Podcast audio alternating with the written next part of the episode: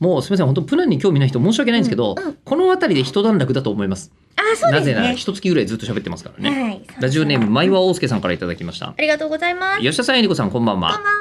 イベント現地参加させていただきました、はい。ありがとうございました。いやこちらこそ。こちらこそです。えー奥野先生や吉田さんの話を聞いていて一つ考えたことがあります。うん。それはプナンの人たちからうん。オタクや学者は生まれるのかということです、はい。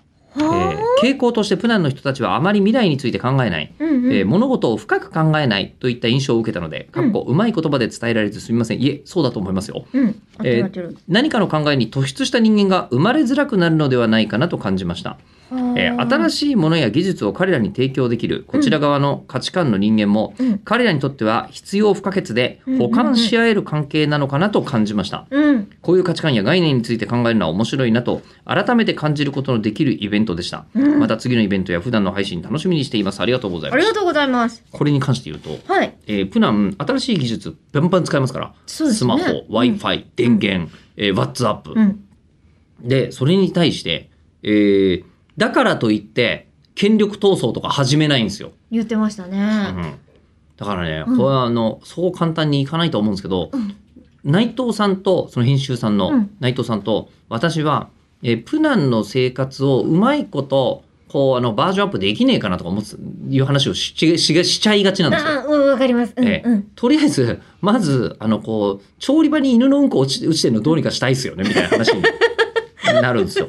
我々からすると。部屋には決して入れてもらえないうん。犬が。犬。なんでそこはいいんだというとことか、うん。えーあのこうそういうとこ直す水道はいなんか引いたは引いたけど、毎回いつの間にか使わなくなってるっていうことだったりとか。あんまり生活にそうですね。だって川に洗濯しに行ってましたもんね。そうです、うん、だからあで雨水溜めてたし。そう。雨水も最近止めるようになったんだってみたいのとかなんかそういうとこなんとかしようかなっていう話をすると、うん。奥野先生が、うん。えっと、あのーなんていうんですかね。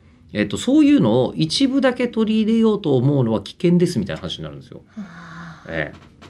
いや、で、こう、うん。そういうのがあって、で、えーなんかね、あの、こう、本当ひここの見てあって落語の世界の人物たちみたいだなっつって笑うのはもちろんそれはそれでいいことだし、うん。自分たちの生活に対してなんか張り返ってきてる感じをするんだけど、うん。それはそれでうん。また問題嫌なみたいな、あのねこともね実はビントゥルの街で一回出会ってるんですよプランについて。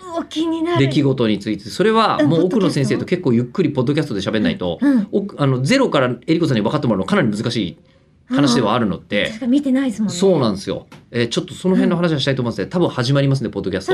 そっちも聞いてくださいませ